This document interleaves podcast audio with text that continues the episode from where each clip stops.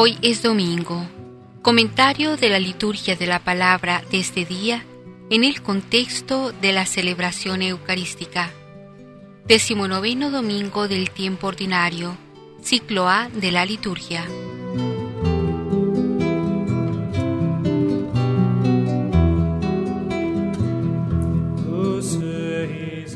La barca de Pedro es una imagen evangélica de la iglesia. San Mateo nos la describe azotada por el temporal y aparentemente abandonada por el Señor.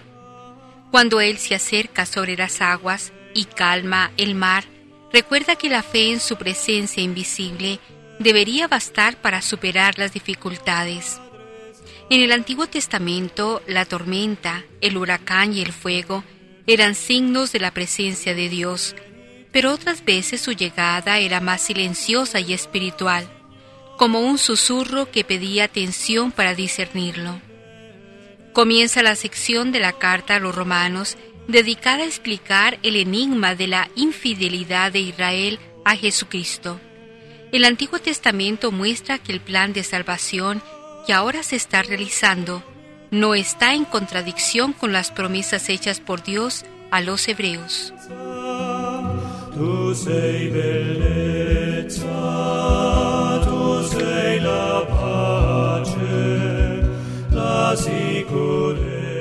El nexo entre las lecturas de hoy es el siguiente. En la Sagrada Escritura, la teofanía o manifestación de Dios posee un lugar preeminente. Dios se manifiesta con su poder y grandeza, y el hombre queda cautivado por esta visión. Este domingo nos encontramos con dos teofanías especiales. En el libro de los reyes se nos narra el paso de Yahvé ante Elías, que se refugiaba en una cueva en el monte Oreb. A diferencia de otras manifestaciones divinas, aquí el Señor se hace presente, no como viento impetuoso, terremoto o tormenta, sino por medio de la suave brisa. En el Evangelio la teofanía es propiamente cristofanía, es decir, manifestación de Cristo y de su poder sobre las potencias naturales. Los discípulos que se encontraban en medio de la tormenta en el lago de Tiberíades ven caminar por las aguas a Jesús. En cuanto Jesús sube a la barca, el viento amaina y los apóstoles se postran ante él. Esta aparición de Jesús en medio de las aguas se vincula con el acto de fe y con la subsiguiente duda de Pedro. Si eres tú, le dice a Jesús que se acerca caminando por las aguas, mándame ir a ti. En el corazón de Pedro hay una mezcla de fe incipiente y de duda temerosa. Sí, creo en él, pero no tengo todas las certezas en la mano, parece decir Pedro. En todo caso, la teofanía, bien sea aquella del libro de los reyes, bien sea la del lago de Tiberíades, viene a reforzar la fe de quienes contemplan tales escenas. Elías sale de esa experiencia resuelto a cumplir su misión profética. Los apóstoles robustecen su fe en Cristo y le siguen con pie seguro por los caminos de la misión. A Dios se le revela, se le debe dar la aquiescencia y el obsequio de la inteligencia y de la voluntad.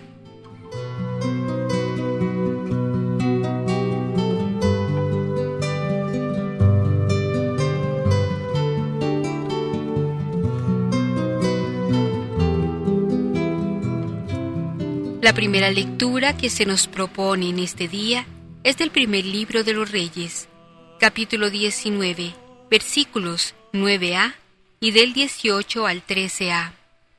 Dios se manifiesta al profeta Elías, no a través de un viento impetuoso, sino en el silencio de una presencia interior y espiritual, manifestada en el soplo de una suave brisa.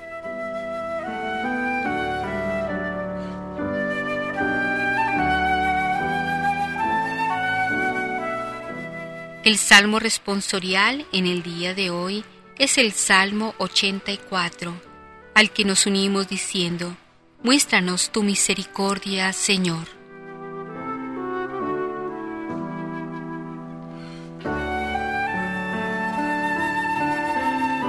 La segunda lectura en la Eucaristía de este domingo es de la carta del apóstol San Pablo a los romanos, capítulo noveno, versículos del 1 al 5. Pablo está dispuesto a sufrir graves padecimientos con tal de salvar a su pueblo. Desea ardientemente que sus conciudadanos sigan las huellas de Jesús y sean verdaderos cristianos.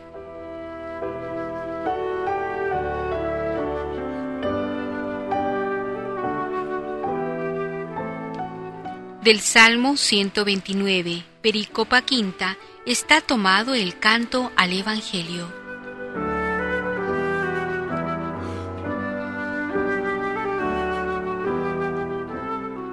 El sagrado Evangelio que hoy se proclama es del evangelista San Mateo, capítulo 14, versículos del 22 al 33.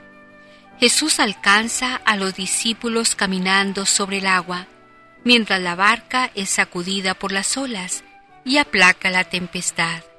Da también una lección de fe a Pedro, quien por sus dudas estaba a punto de hundirse.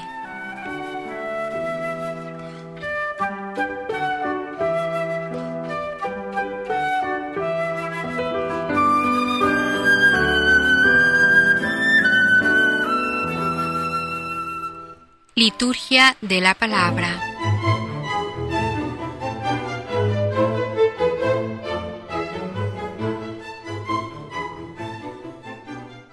Lectura del primer libro de los Reyes.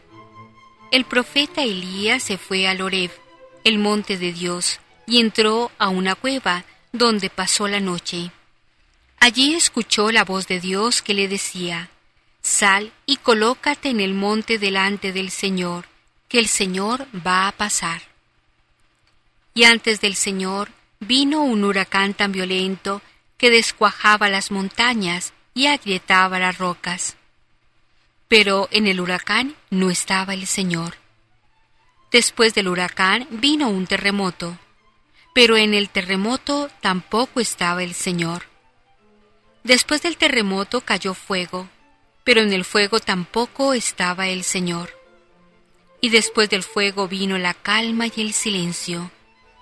Al sentirlo, Elías se cubrió el rostro con la capa, salió y se colocó a la entrada de la cueva.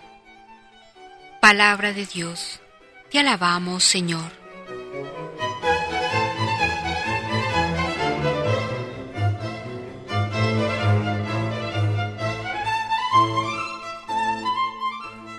Muéstranos tu misericordia, Señor.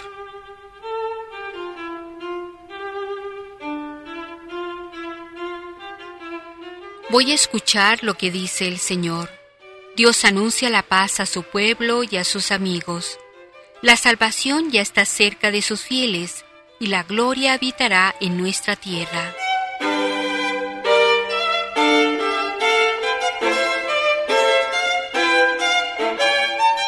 Muéstranos tu misericordia, Señor.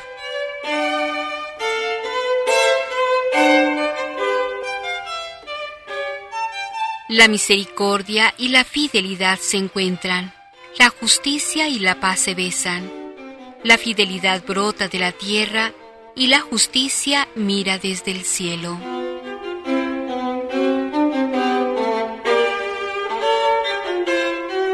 Muéstranos tu misericordia, Señor.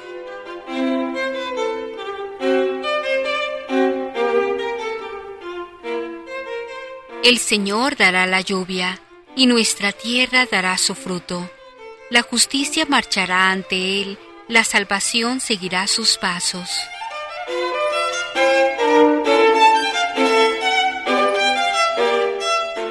Muéstranos tu misericordia, Señor.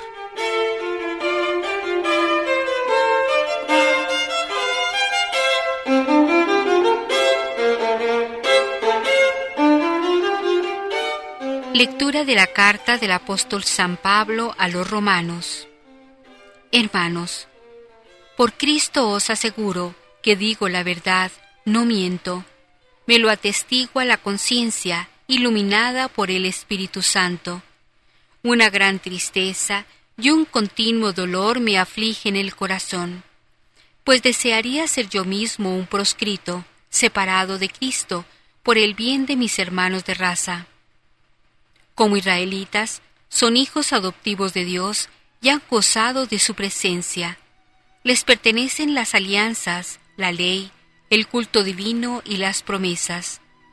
De ellos son los patriarcas y el Mesías, en cuanto hombre es de su raza, estando como Dios por encima de todos. Bendito sea Él por toda la eternidad. Amén. Palabra de Dios. Te alabamos, Señor.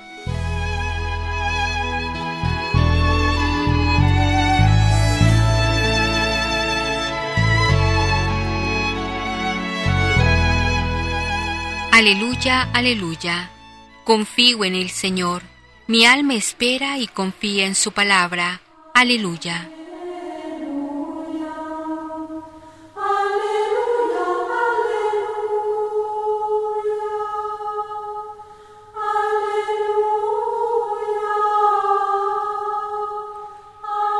Lectura del Santo Evangelio según San Mateo.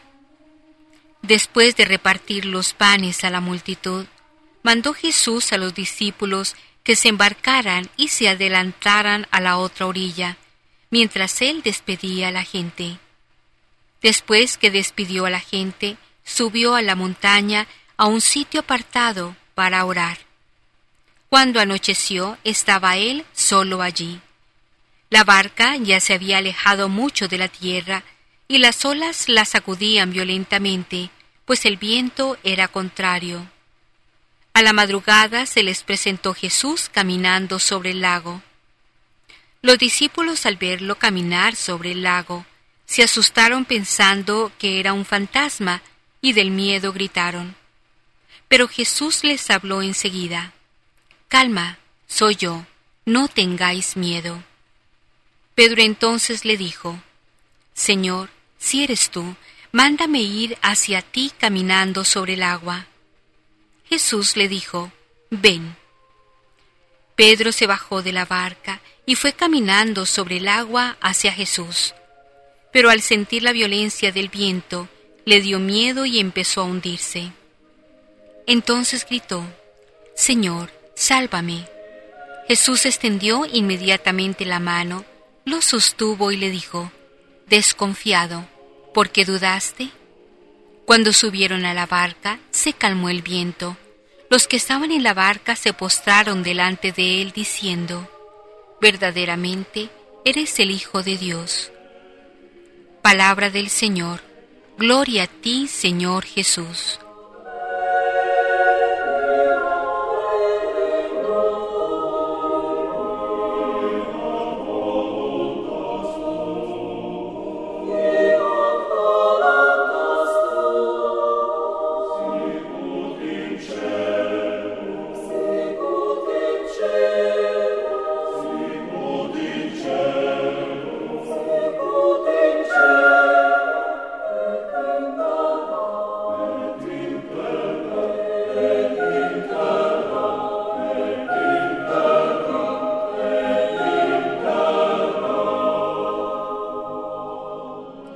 Comentarios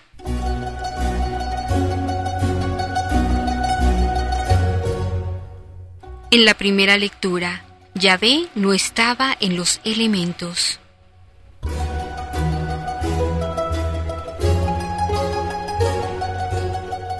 La teofanía que tiene lugar en el monte Oreb, en presencia de Elías, está calcada sobre la que Dios otorgó a Moisés en este mismo lugar.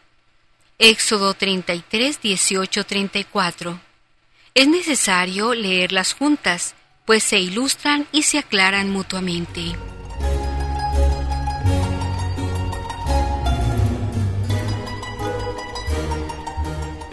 El huracán, el terremoto y el fuego son elementos que integran generalmente las muchas teofanías que se relatan a lo largo de la Biblia. Los ejemplos son numerosos. Baste evocar aquí la teofanía del Sinaí y la de Pentecostés. Éxodo 19, Hebreos 2.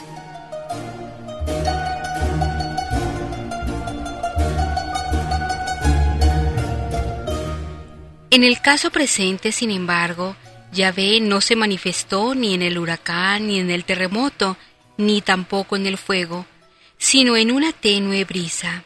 ¿Por qué? Algunos autores interpretan el hecho como una acción de ternura y mansedumbre. Yahvé habría querido rectificar de alguna manera los métodos drásticos y expeditivos puestos en práctica por Elías, sobre todo la matanza sangrienta del Monte Carmelo. Esta interpretación podría invocar en su favor la teofanía paralela de Moisés, en la que el caudillo de Israel pronuncia estas palabras. Yahvé, Yahvé, Dios misericordioso y clemente, tardo a la cólera y rico en amor y fidelidad. Éxodo 34, 6.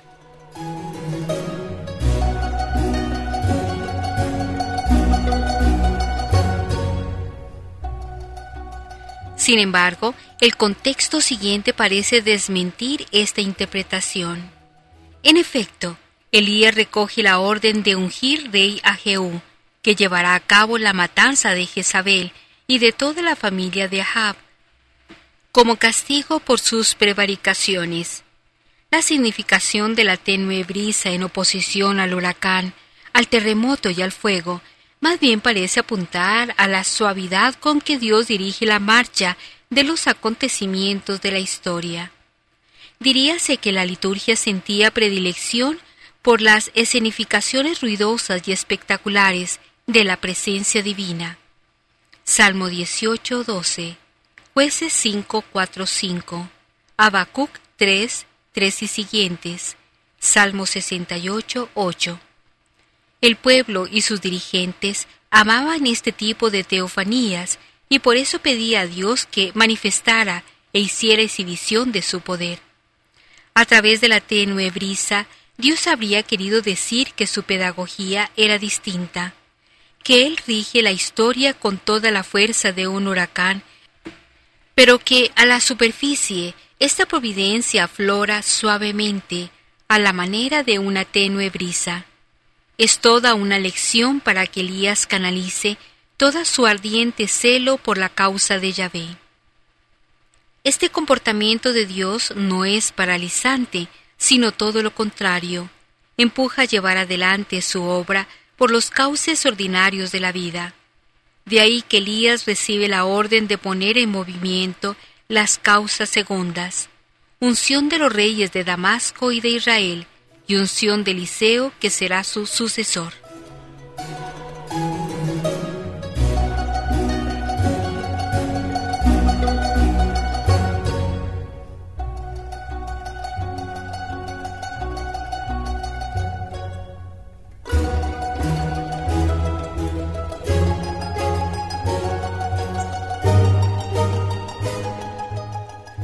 En la segunda lectura, el cristianismo es la negación de cualquier pueblo elegido.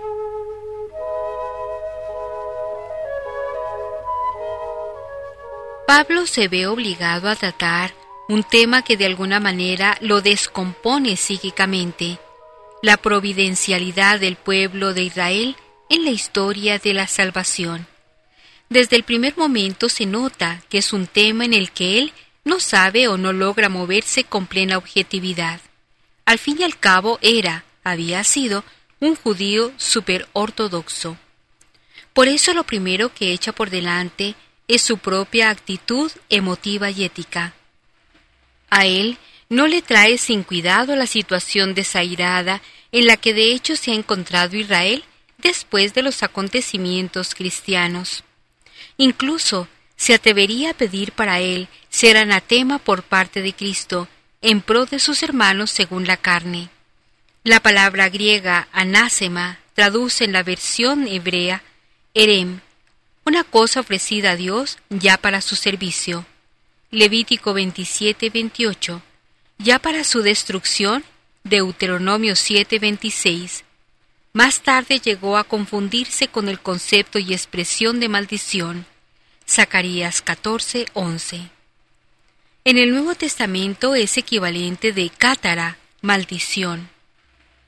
Parece que Pablo aplica a sí mismo el proceso de redención por la encarnación, en virtud del cual Cristo nos libró de la maldición de la ley, haciéndose él mismo maldición. Galatas 3:13. Narse en el estado de maldición por parte de Cristo, en que ha caído su pueblo, para librarlos de esta maldición. Como vemos, el planteamiento es claro y riguroso. Pablo acepta una actitud ecuménica y dialogante con el judaísmo, pero sin hacer concesiones diplomáticas o apologéticas. En efecto, por una parte reconoce que al pueblo de Israel pertenece ese cúmulo de promesas divinas de las que habla tan frecuentemente el Antiguo Testamento. Pero por otra parte, advierte desde el principio que el judaísmo, tal como él mismo lo había vivido intensamente, había dejado de tener vigencia religiosa.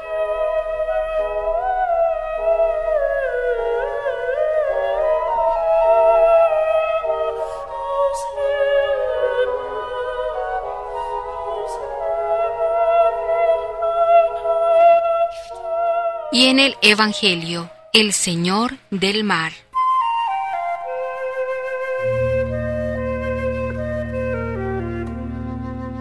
Jesús marcha sobre las aguas como Señor del mar.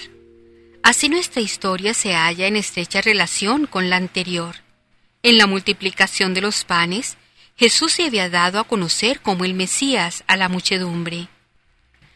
Caminando sobre el mar, al estilo de una teofanía o cristofanía, Jesús se revela a los discípulos que le reconocen como el Hijo de Dios se da incluso el paso importante que va desde el Mesías a la confesión del Hijo de Dios. Un notable progreso en la fe. Al lector del Evangelio de Mateo no debe sorprenderle esta confesión de fe de los discípulos. Nuestro evangelista ha afirmado la filiación divina de Jesús explícita o implícitamente en otras ocasiones. La voz que se dejó oír desde el cielo con ocasión de su bautismo la historia de las tentaciones, la confesión de los espíritus malos e implícitamente cuando se habla de la filiación divina de los discípulos, que deriva de la de Jesús.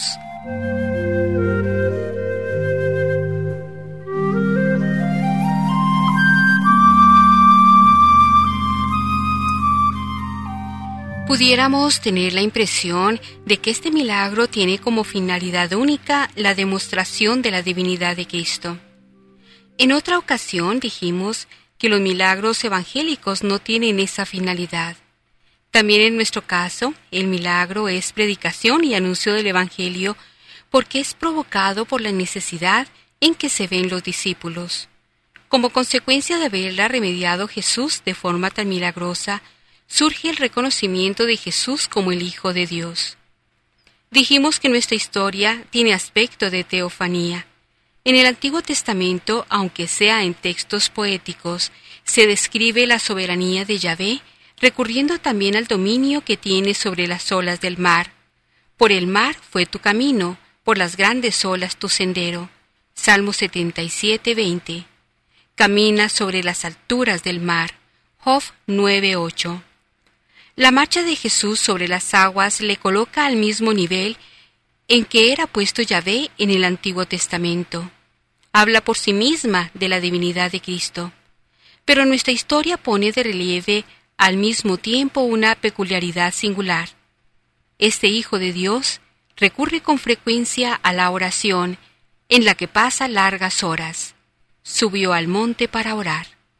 Entrada ya la noche, Exactamente es lo que recoge la fe cristiana al confesar lo verdadero Dios y verdadero hombre, con necesidad de recurrir con frecuencia a la oración como todo mortal y dando el ejemplo de su necesidad para el hombre.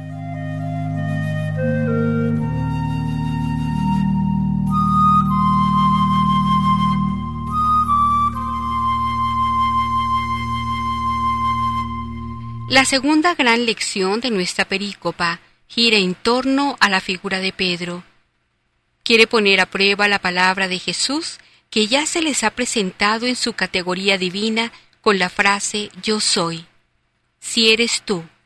La fe de Pedro busca su apoyo más en el milagro que en la palabra de Jesús. Fe, por tanto, muy imperfecta, porque la verdadera fe se halla determinada por una abertura total a Dios y una confianza absoluta en su palabra, aun en las necesidades más extremas de la vida. La fe imperfecta, hombres de poca fe, es precisamente aquella que se acepta como consecuencia de algo extraordinario y milagroso. Ante las fuerzas de las olas, Pedro dudó, una duda que equivale a falta de fe, falta de confianza en la palabra de Dios o de Jesús, como en el caso presente. No debió dudar de la palabra de Jesús. Pedro comienza a caminar hacia Jesús, versículo 29, y sin embargo la violencia del viento y de las olas le hacen dudar y comienza a hundirse, versículo 30.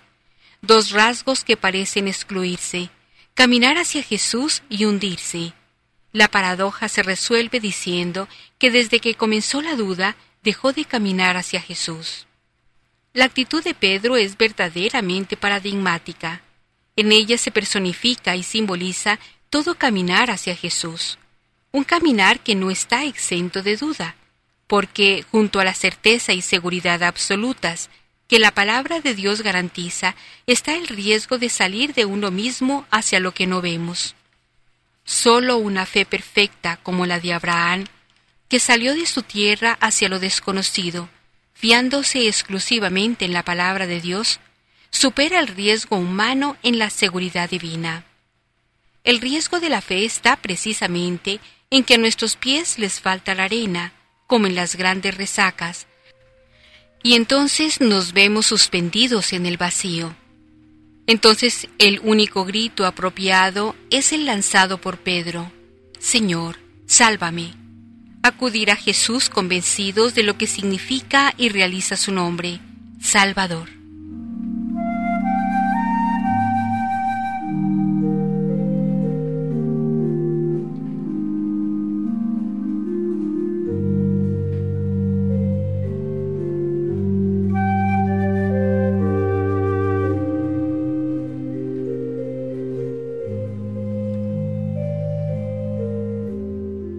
De la Palabra.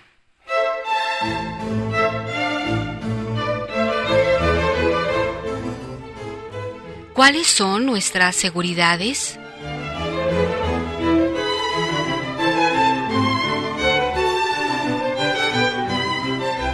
El profeta Elías sube al monte Oreb, donde Dios le habla a modo de una suave brisa.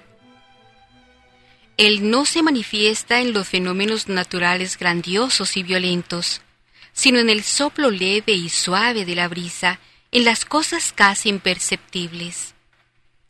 Dios no es majestad que atemoriza, sino que cautiva y transmite serenidad. Cristo se ha retirado a orar.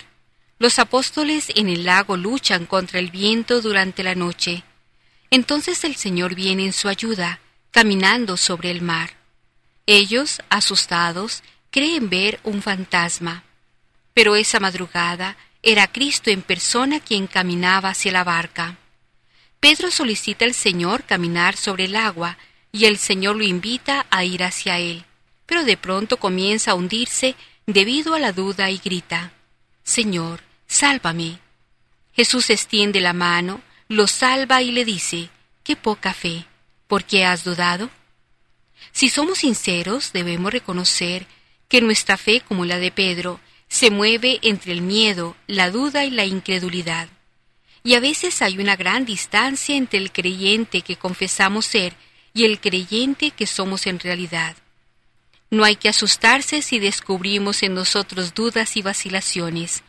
La búsqueda de Dios se vive casi siempre en la inseguridad, la oscuridad y el riesgo. La fe auténtica solo aparece cuando hemos superado las dudas. Por eso es importante saber decir como Pedro, Sálvame Señor, como gesto de súplica y manifestándole nuestra entrega confiada. La fe es un caminar sobre las aguas con la certeza de encontrar siempre esa mano que nos salva del hundimiento. Experimentamos inseguridad y limitación cuando confiamos solo en nosotros mismos y en cambio sentimos fortaleza y confianza cuando nos abandonamos en las manos de Dios.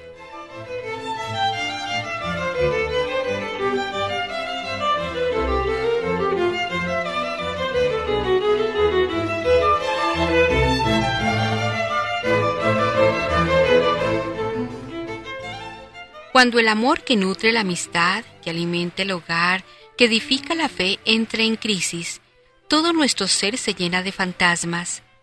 Cuando nos va mal en casi todo, o no encontramos sentido en nuestra vida, es señal de que tenemos una fe débil. ¿Cuántas veces parece que nos hundimos? Es el momento de suplicar como Pedro, Sálvame Señor. La mano que extiende Jesús a Pedro no solo es su salvación, sino también la nuestra.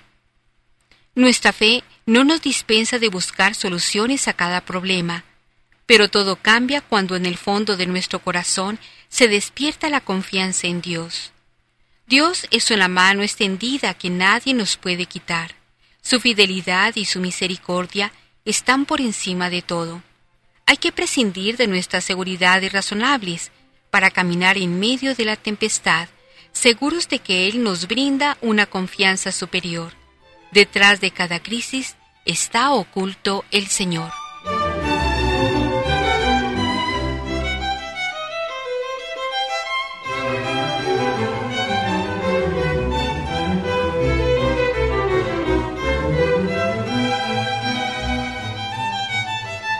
Ahora bien, miremos rápidamente el mensaje doctrinal de nuestras lecturas. En primer lugar, miremos que los domingos 15, 16 y 17 del tiempo ordinario de este ciclo A forman una cierta unidad. En ella se presenta el discurso en parábolas de Jesús. Dichas parábolas versan principalmente sobre el reino de los cielos. El siguiente esquema nos hace y nos ayuda a comprender mejor. El domingo decimoquinto del tiempo ordinario de este ciclo, el Evangelio se trataba sobre la parábola del sembrador, y la primera lectura, que era tomada de Isaías 55, 10, 11, se trataba sobre la eficacia de la palabra de Dios. En el domingo decimosexto, el Evangelio era la parábola de la cizaña, y la primera lectura trataba sobre la potencia y paciencia de Dios. Recordemos que era tomada del libro de la sabiduría, capítulo 13, versículo 13.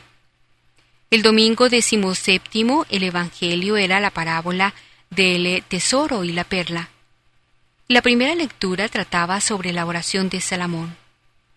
La tomamos del primer libro de los Reyes, capítulo 3, versículo 5, y del 7 al 12.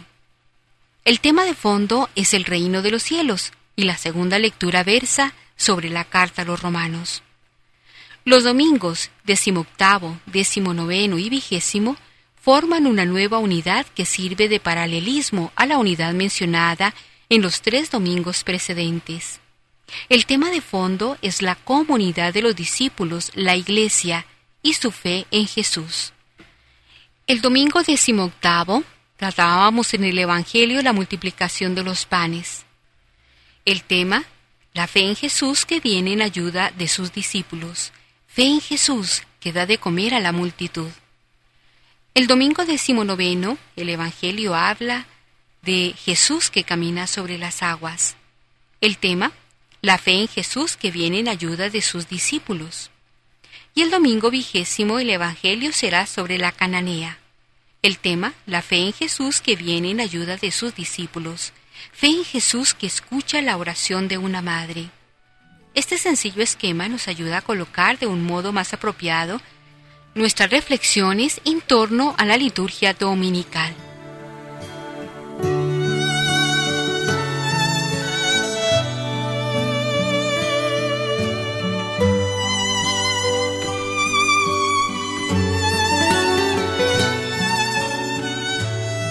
Es necesario ahora meditar sobre la peregrinación de la vida y la experiencia de Dios.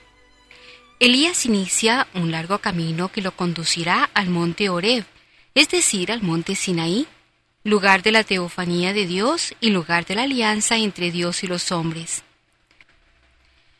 En un inicio, Elías emprende este viaje como una fuga.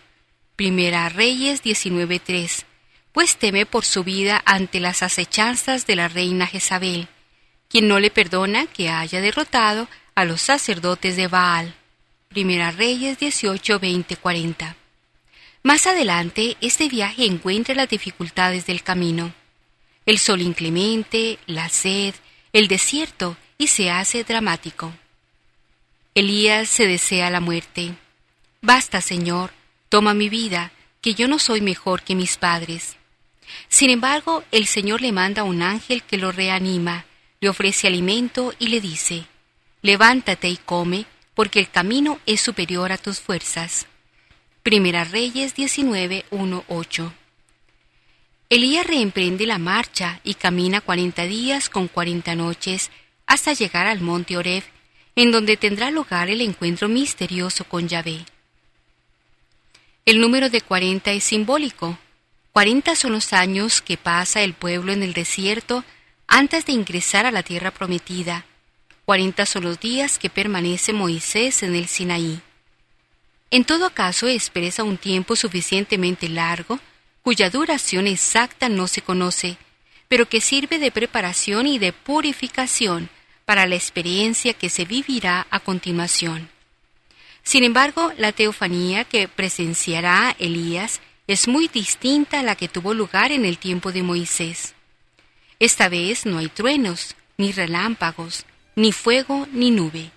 Esta vez Dios se manifiesta en el viento ligero, en el silencio, en la soledad de la montaña.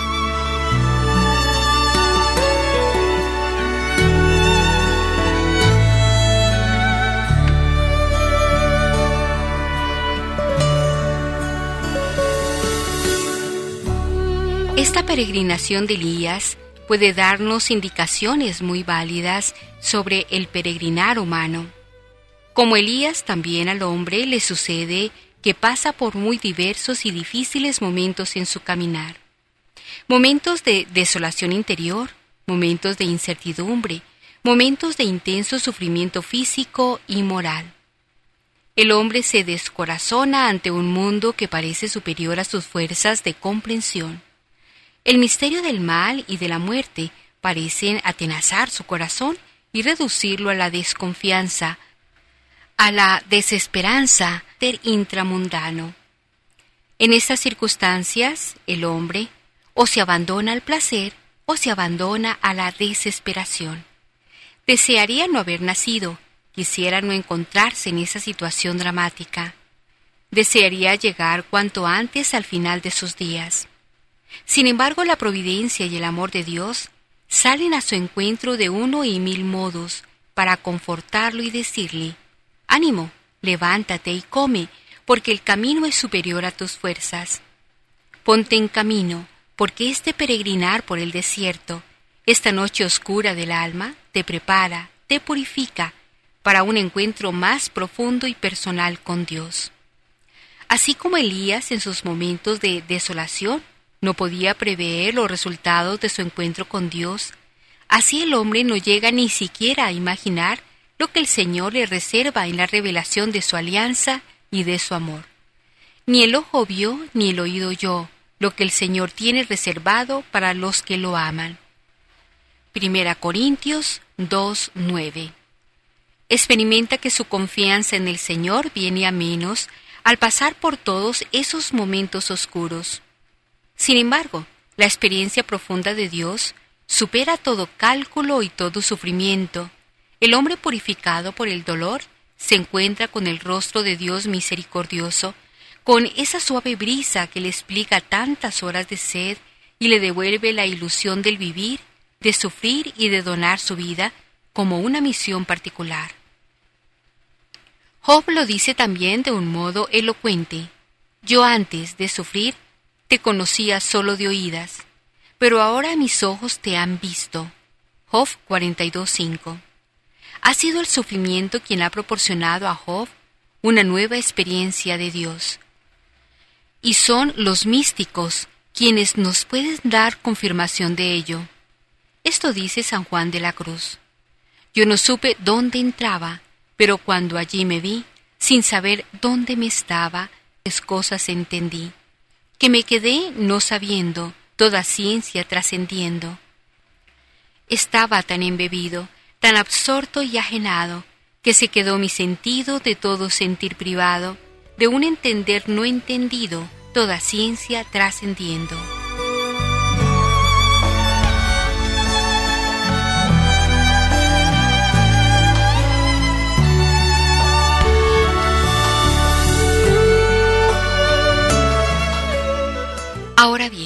Meditemos en esto.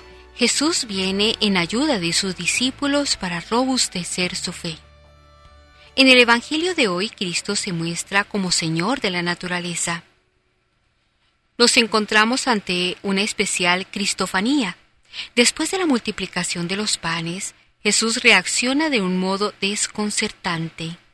Cuando todas las gentes lo buscaban para hacerlo rey y para celebrar su triunfo, Cristo se retira en soledad a la montaña. Se retira a orar, pues es consciente de su misión y de las renuncias que debe hacer para cumplirla. Los discípulos sin duda no comprendían aquel proceder. El texto griego dice que Jesús obligó a sus discípulos a subir a la barca, y así lo traduce la Biblia de Jerusalén. En realidad, no se les veía muy animados a marcharse sin el Maestro. Jesús despide a la gente y se retira en oración. Ciertamente, al enviarlos por delante cruzando el lago, Jesús pone a sus discípulos a la prueba. Las olas se agitan, el viento es contrario, la barca amenaza ruina. El único consuelo que pueden tener aquellos hombres es que su Maestro reza por ellos, intercede por ellos ante Dios. Jesús es el viviente que intercede por nosotros. Hebreos 7:25. Es similar nuestra situación. Muchas veces el Señor permite que pasemos por horas de viento contrario. El corazón se oprime y la confianza de llegar a buen puerto desfallece. ¿Nos habrá enviado el Señor al lago para perecer en él? Esa es la pregunta que atenaza el alma. Nos debe consolar la oración de Jesús que intercede por nosotros ante el Padre.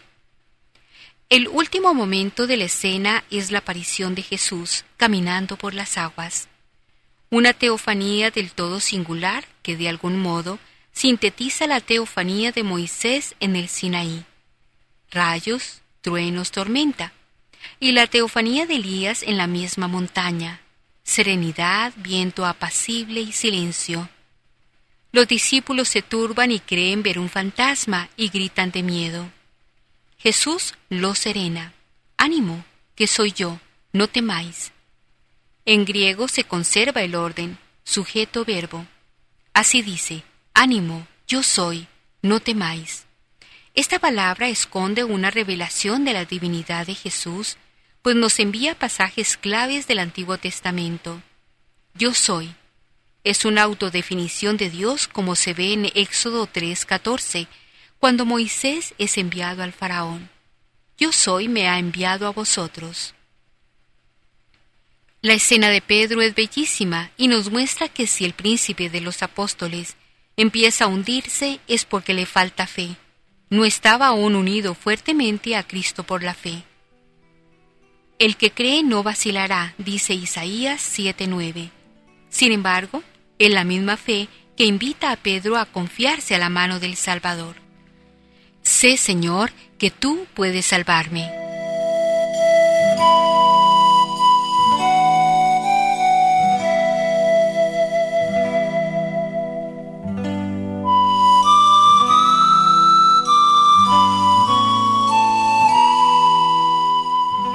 La situación de los apóstoles en la barca en medio de la tormenta se puede comparar con la situación del cristiano en medio del mundo.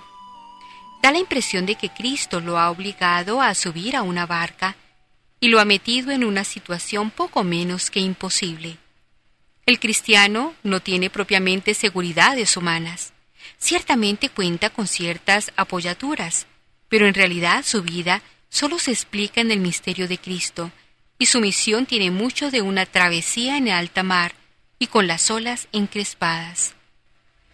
La tentación es la de olvidarse de Cristo y decir, ¿por qué he de cruzar en una barca tan frágil por mares tan tempestuosos si podría yo arreglar mi vida de modo más cómodo?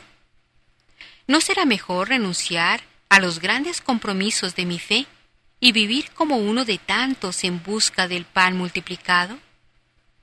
Sin embargo, Cristo viene en nuestra ayuda y nos repite, Ánimo, soy yo, no temáis. Y esto es la vida cristiana, confiarse en las manos de un Dios que se ha hecho hombre, de un Dios que nos ha revelado su misterio íntimo, el misterio trinitario, y se ha puesto a caminar como uno de nosotros, más pobre que nosotros. Solo quien descubra que es Dios quien camina por las aguas y me tiende su mano protectora, podrá seguir bogando en medio de temporales y vientos contrarios. Concluyamos con un texto del padre Talek. Tú no eres un Dios que salva con facilidad, sino que como el guía de montaña nos da seguridad porque tú eres el amor. Señor, cuando los vientos son contrarios y sobre el mar cae la noche, que tu voz llegue hasta nosotros. Soy yo, no tengáis miedo. Señor, a cada uno de nosotros dinos, ven a mí. Alza un poco tu voz cuando nos mandes ir a ti.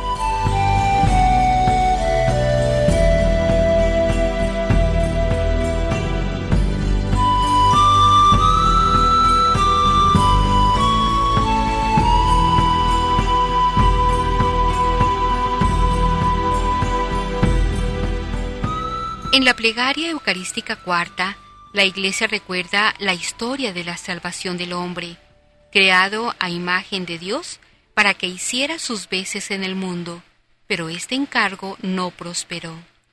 Y sin embargo, cuando por desobediencia perdió su amistad, no lo abandonaste al poder de la muerte, sino que compadecido tendiste la mano a todos, para que te encuentre el que te busca. Dios se hace siempre en contradizo del hombre que no se contenta con vivir el día, sin preguntarse por su origen ni por su futuro más allá de la muerte. Cuando Elías, huyendo de sus perseguidores, se refugió en una cueva, oyó que el Señor le decía, Sal y aguarda en el monte que el Señor va a pasar. Es una invitación que hoy nos dirige a nosotros el Señor pasa continuamente por nuestra vida, delante de nosotros. ¿Cómo encontrarlo? ¿Dónde experimentar su presencia? El relato bíblico dice primero dónde no estaba Dios y luego dónde lo encontró Elías. Dios no está en el viento huracanado, Dios no está en el terremoto, Dios no está en el fuego abrasador. O sea, en principio, a Dios no lo encontramos en las catástrofes naturales. No nos es lícito asociar a Dios con la destrucción provocada por las fuerzas de la naturaleza. Cuando en diciembre pasado un tsunami, aquella ola gigante, arrasó el sudeste asiático, algunos dijeron que era un castigo de Dios. Si nos atenemos al texto bíblico que hoy hemos escuchado, tenemos que decir que Dios no estaba allí, en el maremoto que aquella catástrofe no es cosa de Dios y menos interpretándola como un castigo infringido indiscriminadamente a culpables y a inocentes. Eso es absurdo y aún blasfemo. Un terremoto sucede cuando se rompen los equilibrios naturales sobre los que se sustenta el planeta. Esto ha sucedido siempre y seguirá sucediendo, porque no estamos en un mundo perfecto. ¿Dónde dice la Biblia que Elías se encontró con Dios, que lo percibió cercano, pasando junto a él? En la quietud, en el silencio, en el susurro. Y Elías al oírlo se cubrió el rostro con el manto y salió a la entrada de la gruta. Es un mensaje para nosotros, inmersos en la sociedad del ruido y del espectáculo. Si no hacemos silencio interior, si no recuperamos la paz de la conciencia, si no nos cubrimos el rostro, es decir, si no somos conscientes del misterio divino que nos envuelve y penetra, que nos supera infinitamente, es muy difícil que percibamos el paso de Dios por nuestra vida junto a nosotros. Dios no es un objeto más de consumo a nuestro alcance. Dios no está a nuestra disposición para satisfacer nuestras necesidades y caprichos.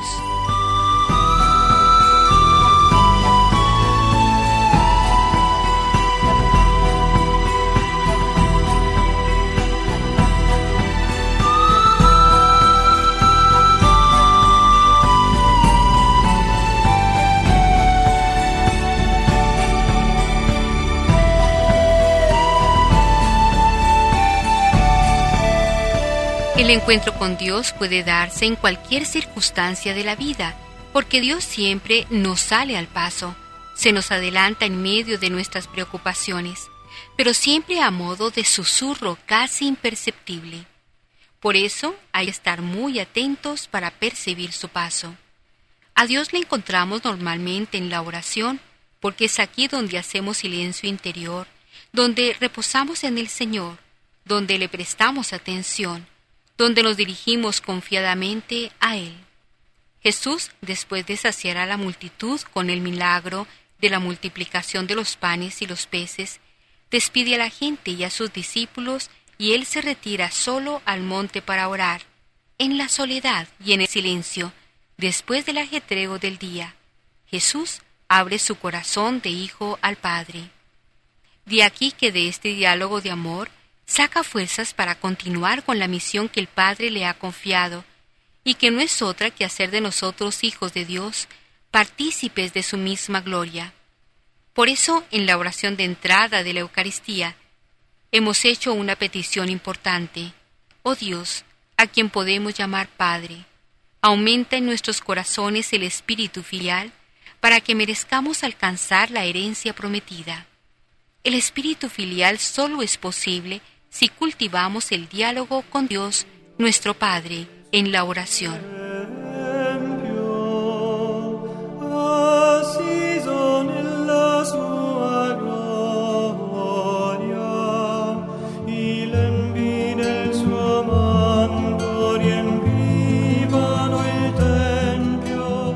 Pero en la vida del cristiano no todo es quietud, paz y sosiego espiritual. A veces nos vemos envueltos en tormentas que nos sacuden y zarandean, poniendo a prueba nuestra fe. En algunos lugares de la tierra estas tormentas son sangrientas. Los cristianos sufren verdaderas persecuciones, incluyendo el martirio. En otros sitios, como aquí entre nosotros, las tormentas que se descargan sobre los creyentes revisten la forma de la insidia, de la burla sarcástica, del menosprecio. Los apóstoles van en la barca, o sea, están dentro de la iglesia, y sin embargo sufren en su carne las amenazas y persecuciones de los que tratan de hundir y hacer fracasar el mensaje del Evangelio. En medio de los peligros siempre tendremos cerca a Jesús. Ánimo, soy yo, no tengáis miedo. Es una llamada a mantener viva la fe porque donde la fe está viva, allí el miedo no anida. El miedo a hundirnos, a que la iglesia nos siga adelante, a que esto termine con nosotros, es siempre expresión de falta de fe. Así se lo recordó Jesús a Pedro cuando le pidió ayuda porque se hundía. ¡Qué poca fe! ¿Por qué has dudado? Solo se hunde, solo fracasa el que pierde la confianza en Jesús. Al final, Después de la prueba viene la calma y con ella la confesión de fe. Realmente eres hijo de Dios.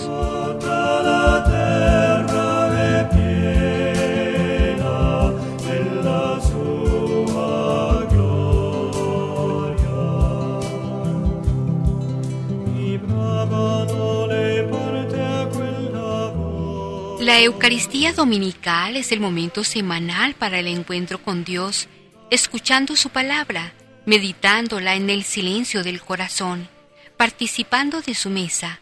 Aquí se fortalece la fe contra las insidias que nos acechan y nos hacen dudar, porque aquí en la Eucaristía percibimos el paso del Señor que viene a nuestro encuentro y nos invita a confiar en Él, pues para eso ha querido quedarse con nosotros en la doble mesa de la palabra y del pan partido. Feliz domingo para todos.